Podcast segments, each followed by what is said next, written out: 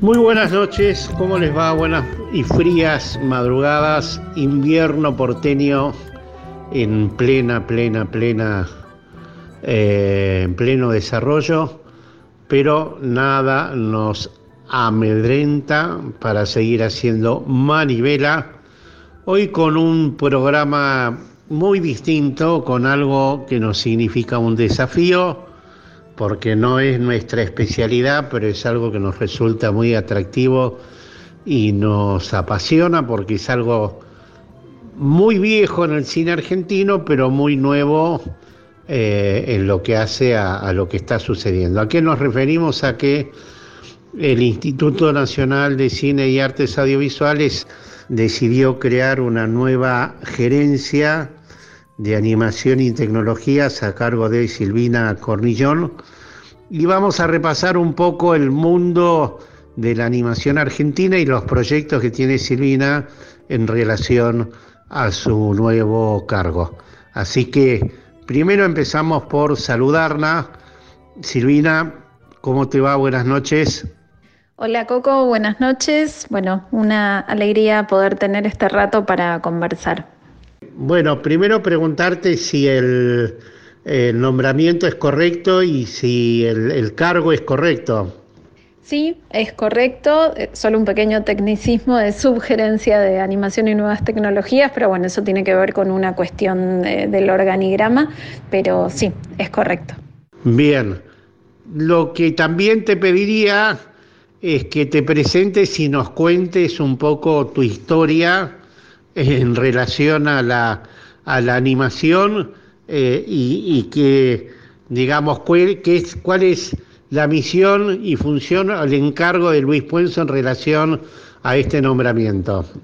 Bueno, yo formo parte de, del INCA desde hace muchos años. Eh, tengo desde 2016 eh, a cargo la sección de industria de animación en el mercado eh, Ventana Sur, que sabes que organiza el INCA junto con el mercado de cine del Festival de Cannes, que se llama el Marché du Film. Em, aparte, trabajé durante más de 10 años como productora de animación, tanto en, trabajos comerciales, en publicidad y haciendo trabajos independientes con directores acá en Argentina. Trabajé muchos años con, con Juan Pablo Zaramela, eh, también tuve la oportunidad de trabajar con Santiago Bou. En el exterior eh, trabajé también con, con, directores de España.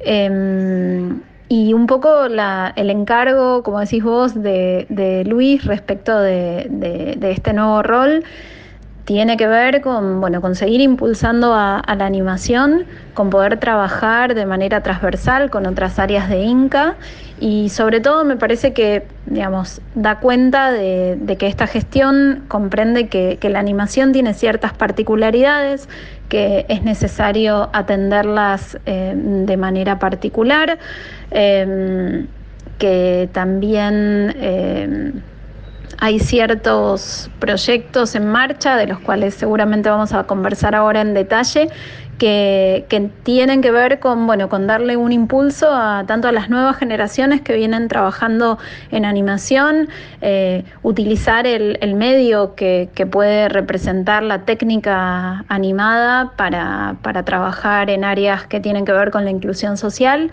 Eh, y también, bueno, eh, poder acompañar a, los profesionales que vienen trabajando en animación en, en todo el país, eh, que, bueno, que participan en los mercados, que quedan seleccionados en festivales, eh, es poder hacer también un acompañamiento en ese, en ese aspecto. Vamos a empezar por, por el principio. Hay un, un personaje legendario eh, que se llama Cristino, Quirinio Cristiani, que allá por el año 1917, si no me equivoco, no sé si el año está bien, hizo una película que se llamó El Apóstol en animación y que fue uno de los primeros, primeros animadores eh, del mundo al extremo que yo creo que hay un festival que se llama Quirino vinculado a la animación y creo que Cristiani también hizo en su momento una animación que se llamó El Peludo, que no era una muy buena versión de el presidente Hipólito Yrigoyen.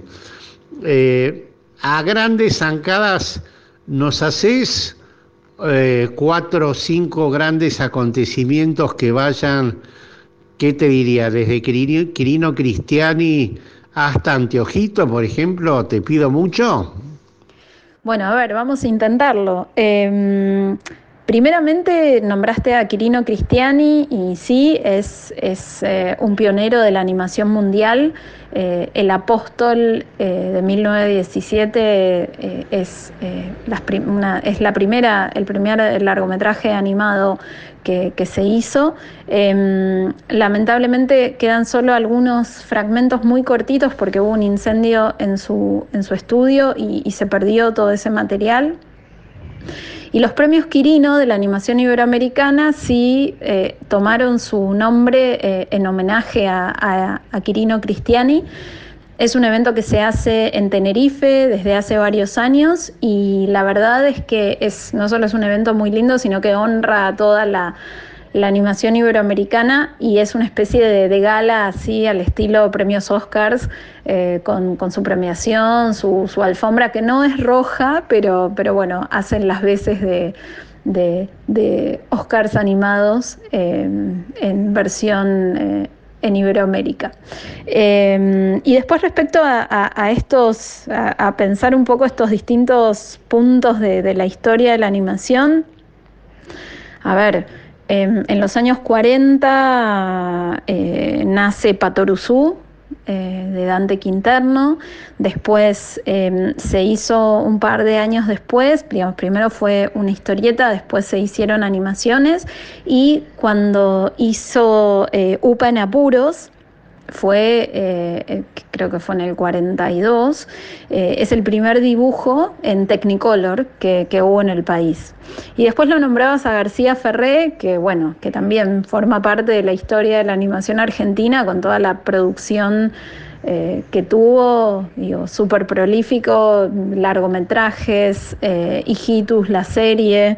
Em, la verdad es que la cantidad de material que, produjo es impresionante y formó a muchas generaciones de, animadores. Em, y bueno, Las aventuras de Hijitus, por ejemplo, nacen en el 67 y fue la primera serie animada de TV de Argentina.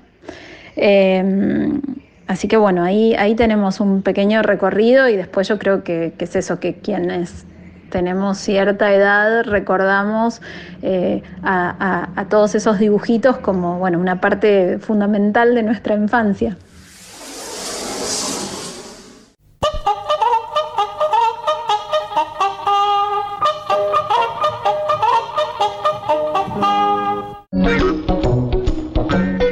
Pichichus, vamos a casa de Oaki, que hoy es su cumpleaños.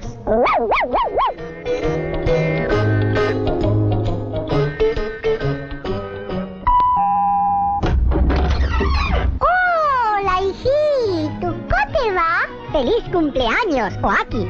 Toma, esto es para ti. Muchas gracias, hijito. ¡Qué lindo, eh! Pasen, pasen, que ya va a empezar la fiestita. No, papito. Hasta que no venga mi amigo Larguirucho, no empieza la fiesta. Pero, Oaki, por favor. Nada, nada. Rompo el alma. Y volviendo, digamos, a una actualidad brutal. Es cierto que Ventana Sur le dio a la animación un crecimiento explosivo desde 2016 o desde antes, porque Ventana Sur es previa. Eh, ¿Es verdad esa explosión de la animación en Ventana Sur como centro de coproducción y como articulación con América Latina? Bueno, Ventana Sur sí, efectivamente, eh, digamos, comenzó en, tuvo su primera edición en 2009 eh, a partir de 2016 es que se crea eh, la sección específica de animación, en donde, como en el resto del mercado, los contenidos y las convocatorias son para toda Latinoamérica. Em, y entonces empezamos, lo que nosotros notamos es, tenemos convocatorias para, para proyectos de serie, de largometrajes, cada año eh, recibimos mayor cantidad de proyectos y estamos hablando de un piso que comenzó en más de 170 proyectos eh, y al principio dijimos, bueno, quizás esto tenga que ver con, que, bueno, es el primer año y no ocurre todo lo contrario. Año a año van, vamos recibiendo mayor cantidad de proyectos, mayor cantidad de productores y de agentes de venta, distribuidores que, trabajan con animación, que vienen a nuestro mercado en busca de, proyectos eh, que tengan esos colores distintos, historias distintas, eh, en un momento en el cual hay, mucha necesidad de, contenido, se multiplican las plataformas, los espacios donde, donde poder eh, ver animación. Entonces, es, es acompaña esa necesidad, la, necesidad también de encontrar historias distintas. Y ahí es donde realmente estamos pudiendo dar un espacio para que quienes tienen proyectos en desarrollo o en producción puedan encontrar a sus socios para coproducir, para tener distribución Tuvimos eh, recientemente, se dio eh, el estreno eh, en un canal que se llama Señal Colombia de un proyecto de serie que estuvo en, en Animation hace un par de años, una coproducción de Argentina con Uruguay que se llama Dos Pajaritos, por ejemplo. Ese, ese proyecto, bueno, estuvo en Ventana Sur, hizo un recorrido internacional. Y bueno, y ahora ya está en la pantalla. Y también ha ocurrido esto con proyectos de, largometrajes. La verdad es que cada año tenemos eh, mejor feedback y nos damos cuenta que hay, hay un cambio em, en cuanto a poner la, la animación latinoamericana y argentina, por supuesto, en el mapa. Contanos un poco qué es algo que yo leí, no sé si correctamente Primero, animación entre signos de interrogación que segundo, el festival Pixelat, Pixelato Pixelati eh, y los premios Quirnos de España, ¿qué son exactamente? Bueno, a ver, eh, Animation es con signos de admiración al final, no de pregunta, es el nombre de la sección eh, que contaba antes, que es la sección de, industria de, de animación dentro del mercado Ventana Sur. Mencionabas dos eventos más, el Festival Pixelatl, ahí tiene un nombre medio difícil porque bueno, es, como bien mexicano, em, y es un, es un festival que, que, se hace en Cuernavaca, que tiene también su, su pata de industria, eh, y los premios Quirino de la animación iberoamericana son los que mencioné antes, que es este, este evento que se hace en Tenerife.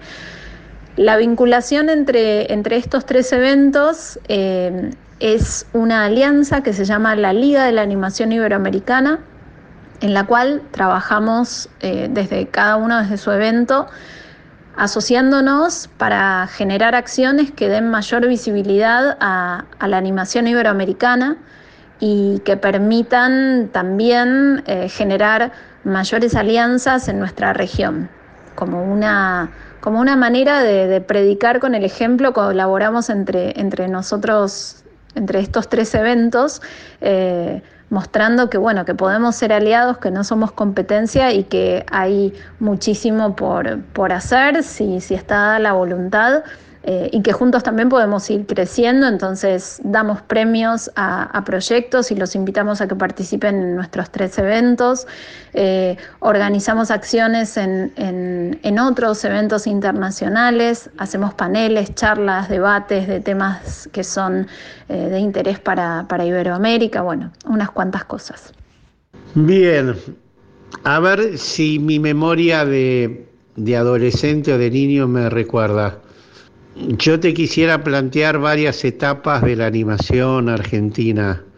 Eh, una etapa es la de Anteojito, otra etapa, digamos, donde uno empieza a ser mucho más consciente de aquel éxito excepcional de Manuelita en animación que la llevó a convertirse en un fenómeno que la llevó a disputar eh, el Oscar en la época de Julio Marvis, presidente del Inca y te agrego eh, dos etapas más. Una que yo ya creo que fue una coproducción, que es la de Boogie, el personaje de Fontana Rosa, eh, y otro es eh, Metegol. ¿Podemos plantear estas cuatro películas como cuatro etapas distintas de la animación argentina? Bueno, sí, sí, se puede, se puede decir que son momentos distintos dentro de, la animación argentina. Eh, Antiojito, bueno, y, Manuelita también, digamos, fue, es una película de García Ferré, marcan un recorrido que, él vino haciendo con, su estudio, llegando a, este dato que decías, que, no es menor, que, Manuelita fue la película elegida por Argentina para representar al país en los Oscars. Eh, así de grande fue la repercusión que tuvo en, la taquilla, en la audiencia y bueno, y creo que, es un dato que sirve para, pensar lo grande que fue y lo distinto de, ese momento tener una, película así.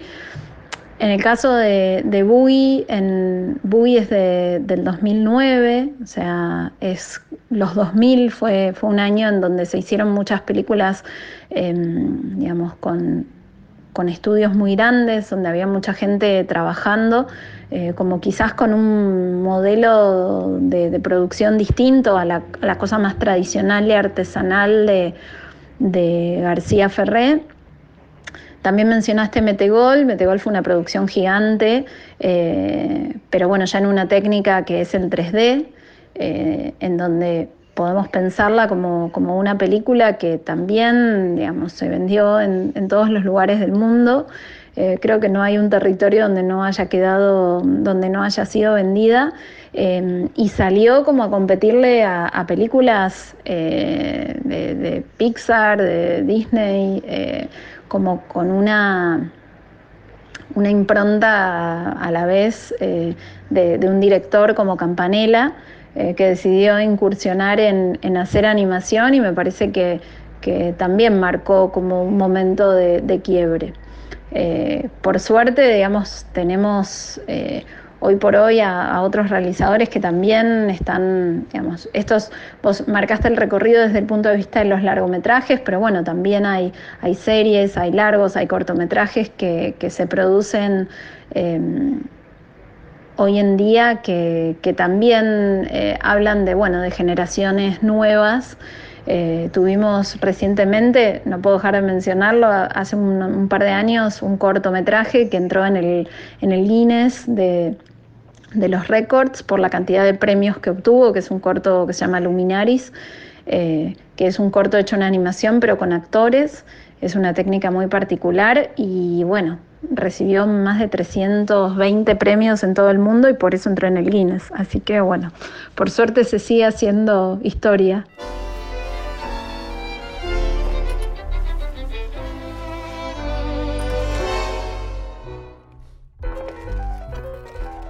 Me costó un montón llegar a una idea. Eh, estuve ahí, me acuerdo, un mes eh, tirando ideas, probando cosas sin que se me ocurría nada. Y sobre los últimos días se me ocurre la base, el germen de lo que terminó siendo Luminaris. Bueno, el trabajo en la luz solar surge ahí y en ese lugar empecé a hacer unas pruebas. Por la ventana del estudio donde estaba trabajando veía la sombra del edificio avanzar sobre esas praderas de pasto, de césped, y dije, qué bueno para hacer algo, hacer un time lapse y con el avance de la sombra ir haciendo algo. Y lo primero que pensé es hacer algo como, bueno, hacer avanzar una persona como si eso fuera mar, ¿no? Me puse a mí mismo, puse la computadora en el pasto con, con la webcam apuntando hacia ese lado. Empecé a grabar un time lapse con la sombra arrastrándome como si fuera un mar. Con esa base dije, bueno, hay que hacer un corto con esto. Y ya en Buenos Aires empezamos con Gustavo, de vuelta el actor del guante, a desarrollar diferentes ideas posibles en pixilación para que integren la historia de Luminaris. O sea, también es de alguna manera una improvisación, una serie de ideas que surgen de cosas posibles en pixilación. Quería que la técnica estuviera muy integrada a la historia del corto.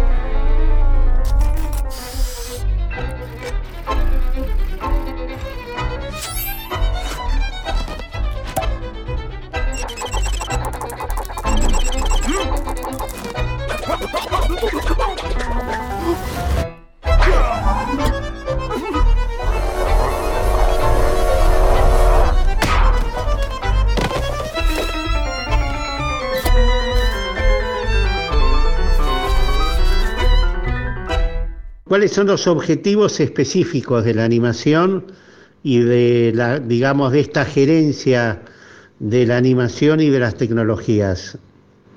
Y la pregunta obvia siguiente es, ¿por qué una escuela de animación de la ENERC nada menos que en una ciudad como Mar del Plata? Bueno, los objetivos tienen que ver con, bueno, con impulsar a, la animación desde distintos lugares. Hacer animación es muy, como dije antes, lleva mucho tiempo, es muy costoso, es eh, muy trabajoso. Entonces, eh, en ese sentido es necesario que se puedan pensar estrategias para, poder eh, darle un espacio y, un lugar eh, en exclusiva, por eso, por eso esto de trabajar desde un área que, se pueda ocupar de los temas que, son específicos de la animación. Y bueno, y uno de esos ejemplos tiene que ver con formar nuevos profesionales. Em, con, poder generar también empleo joven eh, a través de, bueno, de este proyecto de que eh, ENERC, que es la, Escuela de Cine de, del Inca, pueda tener su sede regional de animación y bueno, surgió la posibilidad de que fuera en Mar del Plata a ver, Mar del Plata, Inca tiene una, relación con Mar del Plata a través del Festival de Cine, que ya se, hace desde tantos años en, esa ciudad. Y bueno, y tuvo que ver también con, un proyecto que, empezó, digamos, a, conversar, eh, eh, se empezó a conversar desde Inca con el Ministerio de Producción de la provincia de Buenos Aires.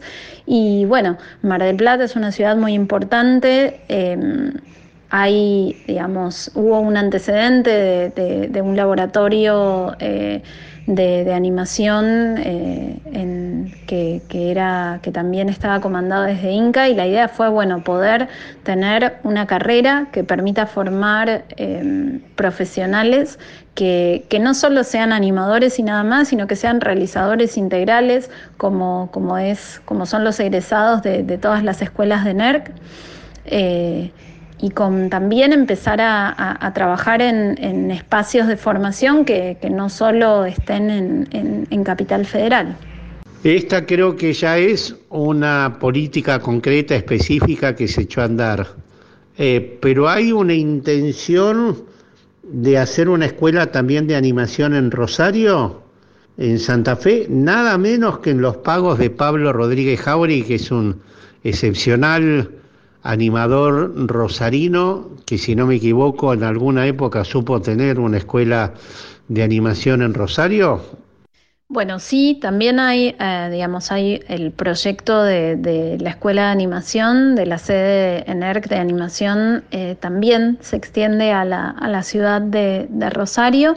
Eh, bueno, lo nombrás a, Pablo Rodríguez Jauregui, que es como también uno de los grandes eh, artistas que, tenemos aquí, que viene trabajando en animación desde hace tanto, no solo con sus propios trabajos, como vos bien decís, la escuela, la escuela de animadores sigue funcionando y la realidad es que, bueno, esa, esa llama la mantiene viva a Pablo, que ha formado también a muchas generaciones.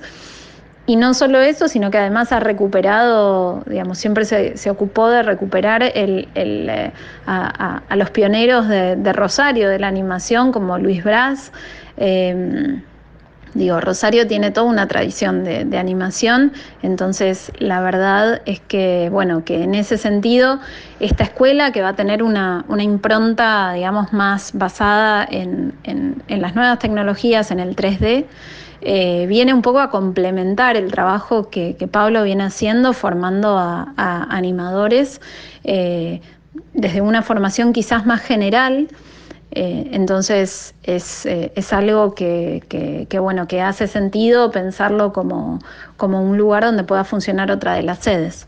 Y también hay una idea muy a futuro de hacer otra en Comodoro Rivadavia, Patagonia.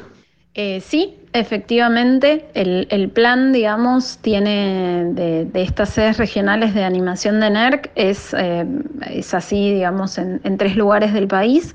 Eh, Mar del Plata, que bueno, que ya es un proyecto que está tomando forma, mm, digamos, también está la, la iniciativa de poder tener la sede en Rosario y se completa este plan con la sede en Comodoro Rivadavia quizás tengamos, tengamos suerte y bueno, y pueda ser antes de lo, esperado. Se está trabajando intensamente con, con la provincia para poder eh, tener esa, esa otra sede. Y bueno, tenemos un país muy grande y la realidad es que hay talento en todos lados, entonces es, me parece fundamental que se pueda trabajar para, para poder seguir formando gente que trabaje en animación, que pueda contar sus historias, que pueda tener eh, una si se quiere, digo, hoy, hoy con la pandemia hay trabajos remotos, gente que, puede trabajar para cualquier lugar del mundo eh, y que, bueno, que está, me parece buenísimo que también podamos pensar en que esto llegue a la Patagonia.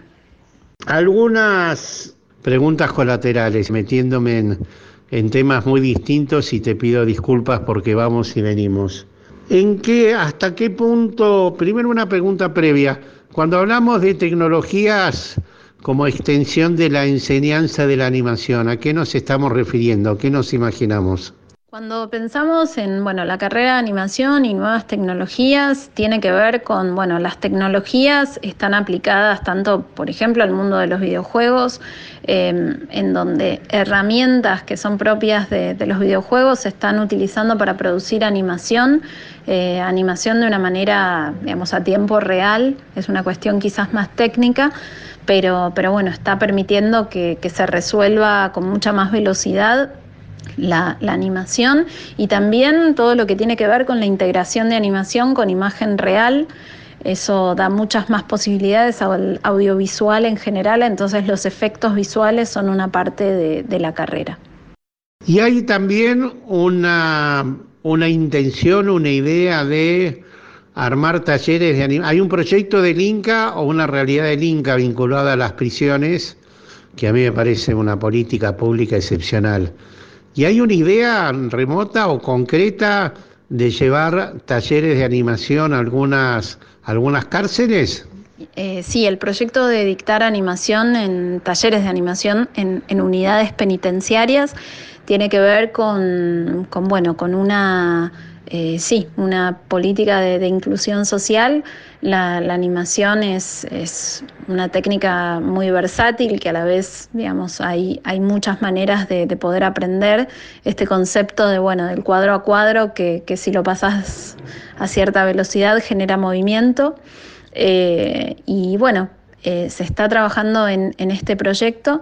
Eh, Inca tiene ya un programa de cine en, las cárceles, entonces, bueno, pensar a la animación como una posibilidad más de, bueno, de poder brindar una herramienta de, expresión en general y quizás despertar una curiosidad eh, o una sensibilidad artística en, en personas que están privadas de la libertad y que les permitan, bueno, proyectarse distinto a futuro la animación se vincula un poco o no con el mundo de los videojuegos, que es algo que me parece que en la Argentina es un pequeño mundo a desarrollar y que me parece que tiene un futuro realmente muy provisorio.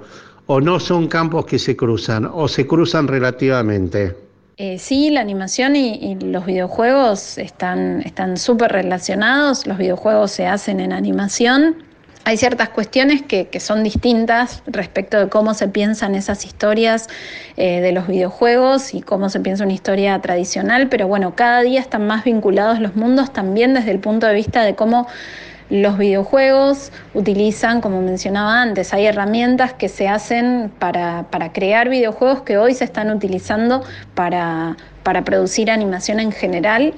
Eh, es, sí es una industria que está, digamos, que a nivel mundial se expande cada vez más anualmente, que, mueve presupuestos enormes y que permite eh, generar muchísimas ganancias. Eh, en ese sentido es la posibilidad de digamos, de crear, de generar puestos de trabajo para gente joven que, que, que digamos que entra al mundo de los videojuegos de una manera mucho más eh, natural, como que se maneja de forma mucho más intuitiva.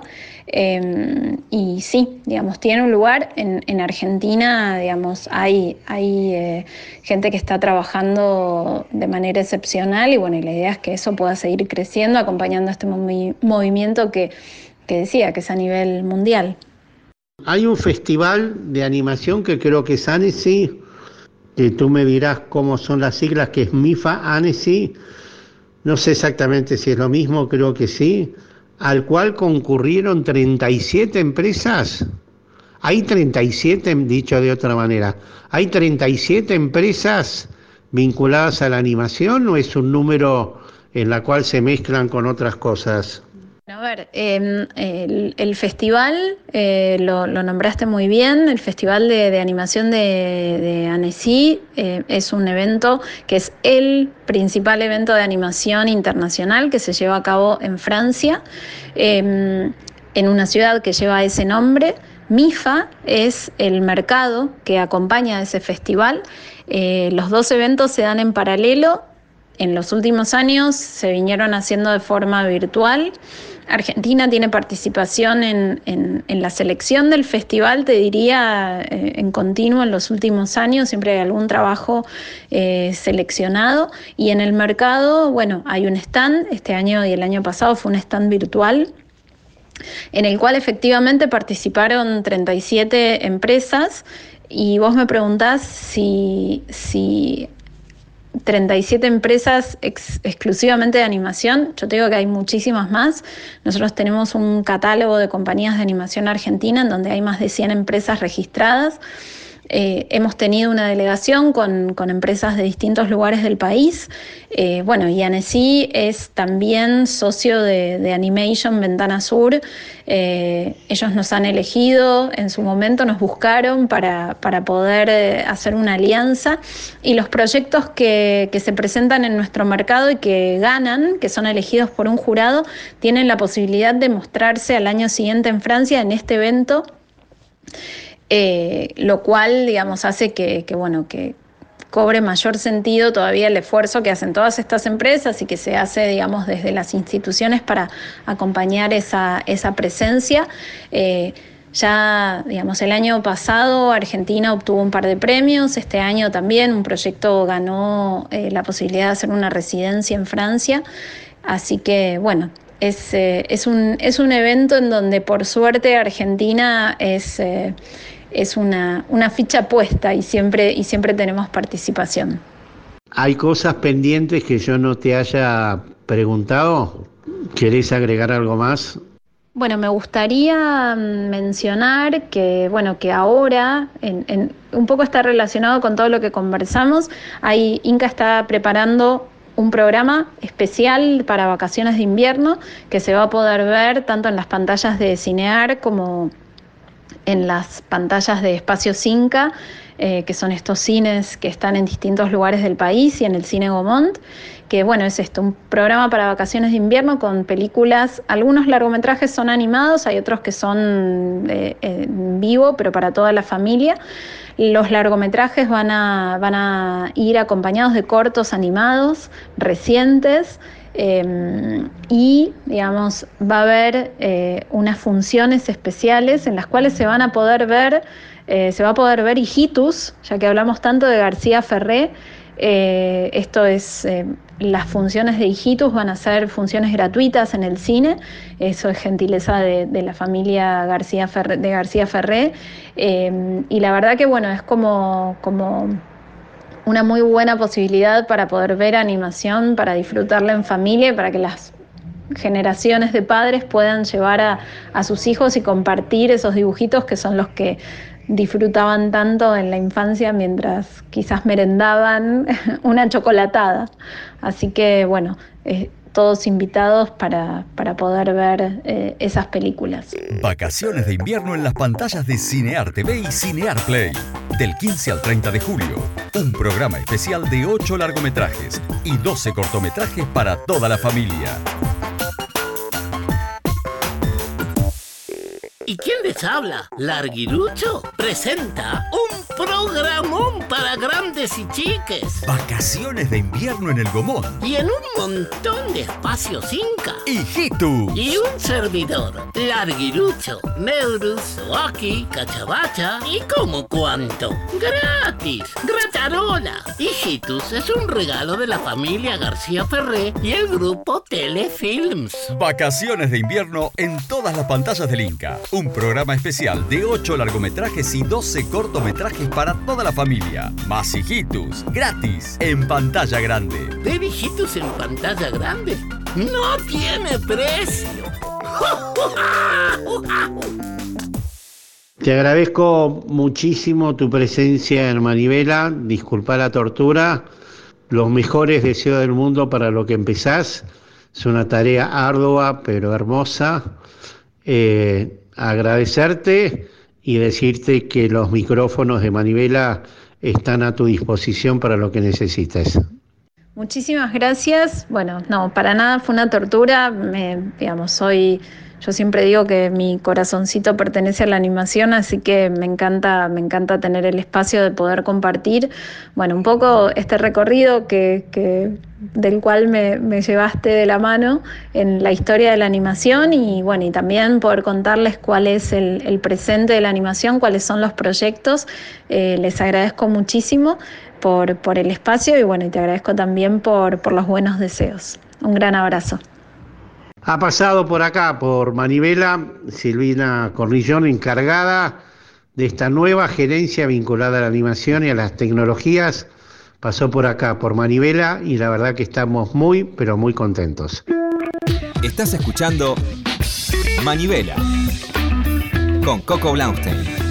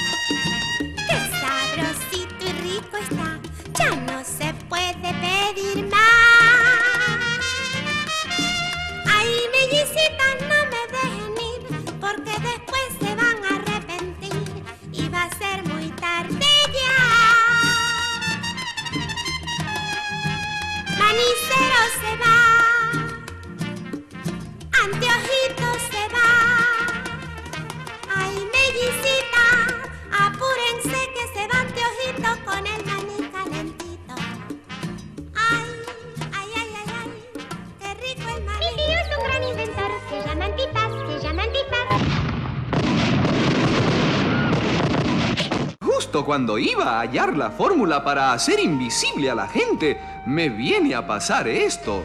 Te prohíbo que sigas con esas locuras de inventor. Y si no, chumbeta, chumbetaza. Si te caes, anteojito, te levantas. En el circo la función debe seguir. Solamente tienes que firmar este pequeño contrato. Sí, como no, señor. Oye, lo firma sin leer. Por un queso por un queso. Una vez un ratón perdió el pescuezo. ¡Anteojito! ¡Sobrino de mi alma!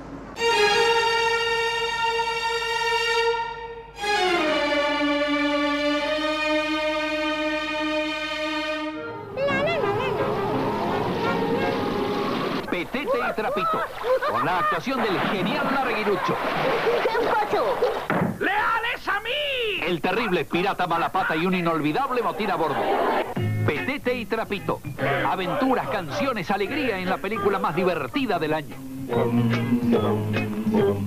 Va con su serrucho, asustando mucho.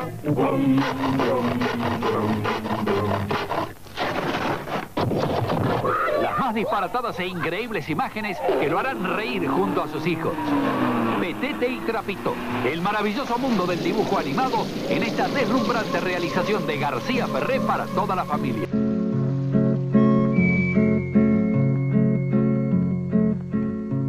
Trapito,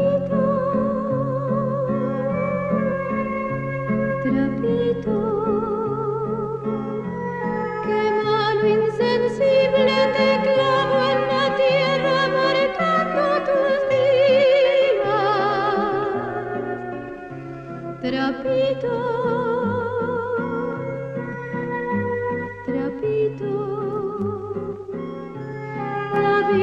Pasaba trapito a tu lado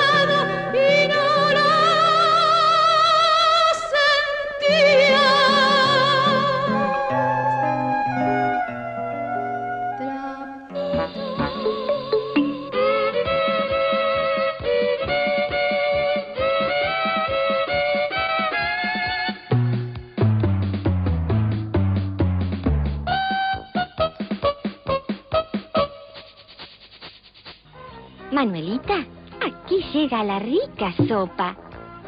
Calla, mamá. Ahora el abuelo te enseñará a tomarla. Toma la sopa, Manuelita. Así como el abuelo. Así. Mm, Así, así. Pero papá, déjale algo a Manuelita. Ella es la que tiene que crecer. Manuelita, come. Así, así solita tienes que tomar la sopa.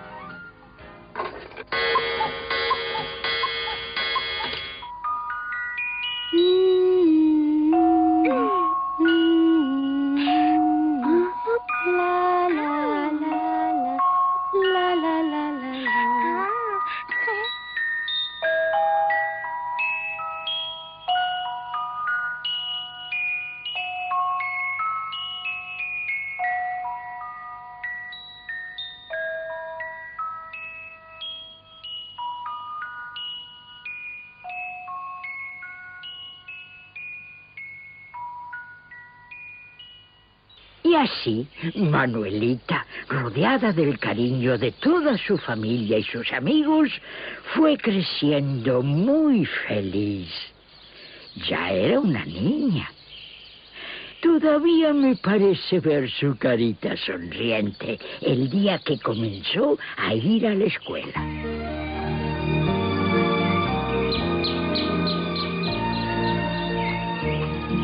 Hola, Manuelita. Bartolito. ¡Qué lindo!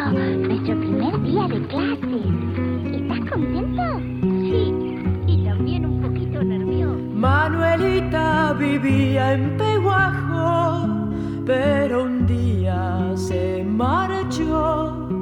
Nadie supo bien por qué. A París ella se fue, un poquito caminando y otro poquitito a pie. Manuelita, Manuelita, Manuelita, ¿dónde vas con tu traje de malaquita y tu paso tan audaz? Y ahora les vamos a pasar, vamos a poner en el aire una verdadera pieza de museo casi antropológica, un hallazgo de nuestro querido productor Rodrigo Lamardo, que hizo un audio eh, con Quirino Cristiani que habla del apóstol, el primer largometraje de dibujos animados en la Argentina. Realmente es un hallazgo, escuchen. Me mandó a llamar, como yo dibujaba en algunas revistas y diarios este, porteños, ¿no? Dibujaba caricaturas, en especiales tomándole el pelo al presidente Irigoyen. Este, y me instó a hacer un pequeño dibujo al final de la, de, de la actualidad, del noticioso. Pero era un dibujo que se veía a la mano mía dibujando, ¿no? Así, pero una cosa estática. Entonces me dijo Federico Valle, no podía ser que, que, ese, que ese dibujo se moviera. No, yo no sabía lo que era.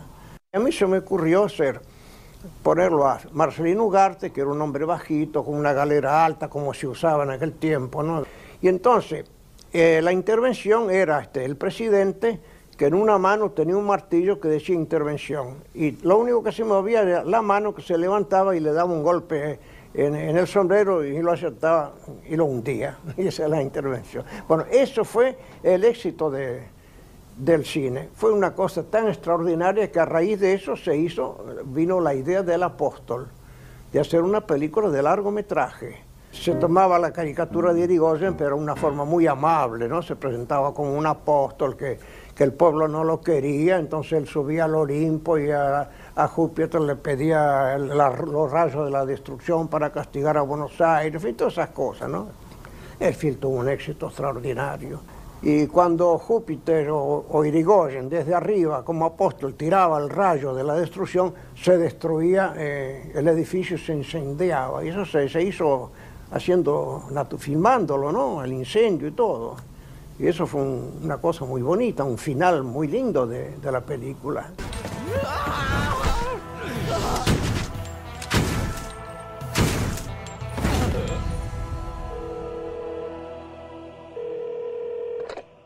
Hello, señor McCoy. Ya terminé mi trabajo. Le enviaré la cuenta. Lo lamento, pero hubo un error, Boogie. Mi secretaria anotó mal un nombre. A Gary no había que matarlo. ¿Quién es Gary? Aguarde un minuto, McCoy. Gary está vivo, pero no durará. Parece un comercial de plasma. Tiene una gran hemorragia. ¿Habla? Dije hemorragia, no verborragia. Pero este hombre está muerto. ¿Le aplicó un torniquete? Sí. Como la herida era en el pecho, se lo apliqué en el cuello. Y me temo que lo estrangulé. En una ciudad caótica, donde el crimen es la ley en las calles, donde todo parecía perdido, llegó él. Hello, Billy. ¿Ese es Boogie? ¡Maldición! Y todo se puso peor. ¿Tiene 10 dólares? Estoy seguro de que le sobran 10 dólares. ¿eh? Vamos, solo quiero 10 dólares para comprar libros. ¿Para qué quieres libros? Para estudiar. Tan solo debes darle una patada a esa puerta. ¿Para qué se ocupa uno en crear fuentes de trabajo para los pobres? Necesito un doctor. No te hará falta. ¿No sientes nada al matar a un hombre? Si uso silenciador, no siento nada. Me estoy convirtiendo en un tonto sentimental. Cuando la feroz realidad supera a la ficción, la ficción debe esforzarse un poco más. ¿Hay alguien a quien no haya matado? Boogie, el aceitoso. Solo en cines, por suerte.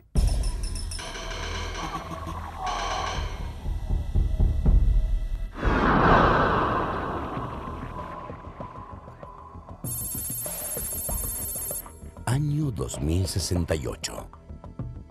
Un lugar del mundo que todos conocemos bien.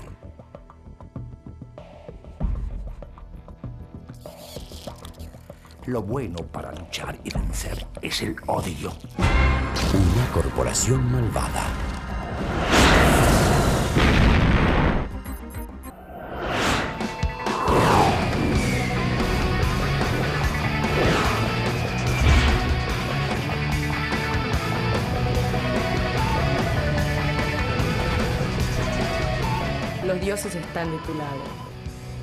La primera producción argentina realizada íntegramente por computadora. Condor Crux, la leyenda del futuro. Con temas originales de Vicentico, Gustavo Cerati, Ataque 77, Iván Noble, David Lebón y los Caballeros de la Quema, entre otros. Llega Condor Crux, basada en una historia irreal. ¡Paren! ¡Destruyan esa nave!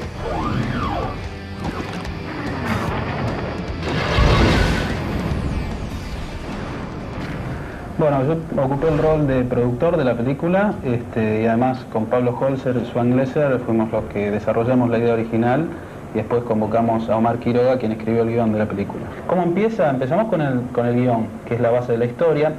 Ese guion este, pasa a ser un guion técnico o guion cinematográfico, que es el guion que ya tiene de, este, desglosados los diálogos y tiene marcados los efectos y está separado en planos. Una vez que tenemos eso y que está aprobado, aprobado por la productora, por Patagonic, que es la que financia Sí. la película, vamos al storyboard. Sí, el storyboard, eh, se, para el storyboard se convocó a dos dibujantes de mucha trayectoria, a Patricia Breche y Andrés Echeveste, que dibujaron todos los planos de la película con el enfoque que los directores les, va- le- les van dando. Es decir, entonces eh, ellos iban poniendo desde su rol de dibujantes con perspectiva, iban poniendo la cámara, es decir, iban ubicando cada toma. Al storyboard nosotros lo montamos en un animatic. Un animatic es este, yo diría que es como la historieta eh, o este storyboard animado con las voces de los personajes.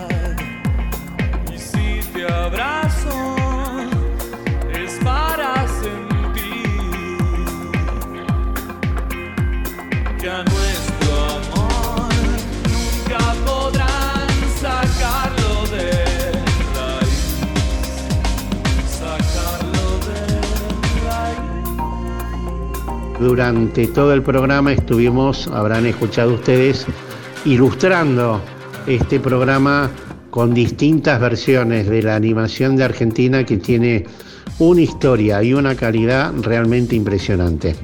Hasta el próximo sábado. La experiencia de ponerle voz a un personaje fue muy divertida y, y el resultado no sabía ni qué iba a pasar. Porque queríamos una película que pueda estar a la altura de las mejores películas del mundo de factura técnica. Y los deseos me vieron nacer. ¡Amadeo! Los árboles me vieron crecer. El océano. No tienen nada que envidiarle a, a una película de Pixar o de DreamWorks. Está muy por encima de cualquier cosa que se haga acá.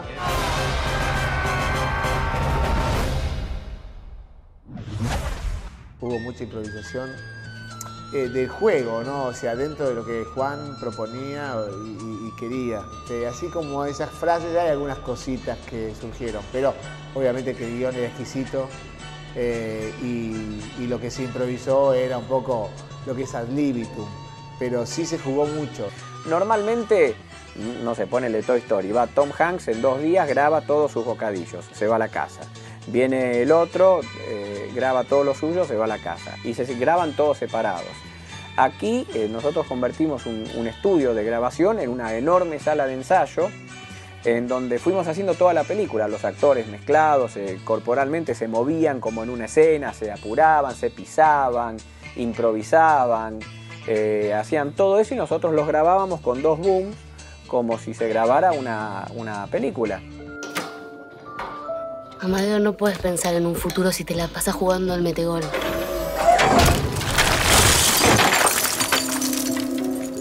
Esto es una pesadilla.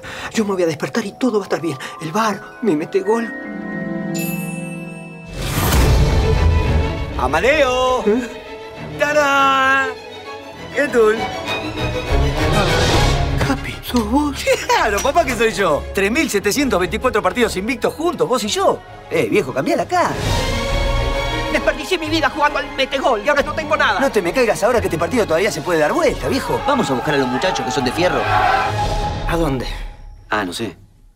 Yo adentro del metegol me conozco cada centímetro acá afuera. Dame un tiempito. ¿eh? Te desafío a un partido de fútbol en serio. Si gana Amadeo, nos devuelven el pueblo. querida, mi amor. Y el Beto se pararía con un 11-0, los 11 colgados del travesaño, así no nos llenan la cara. Laurita, confía en mí. ¿Cómo se dice cuando uno sabe que hay una sola opción? Se dice... ¡Pasión! ¿Qué hace? Ni idea, pero lo hace todo el mundo. Parece que da suerte. ¿No se dan cuenta que lo que nos une es mucho más que lo que nos separa? Esta es la peor pretemporada de mi vida. No aflojes ahora, Bordeaux.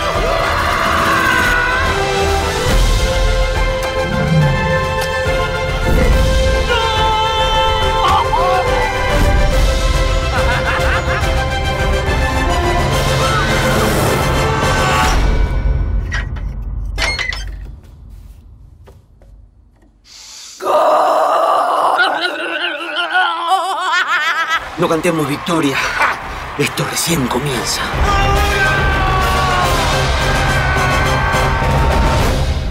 Manivela con Coco Blaustein.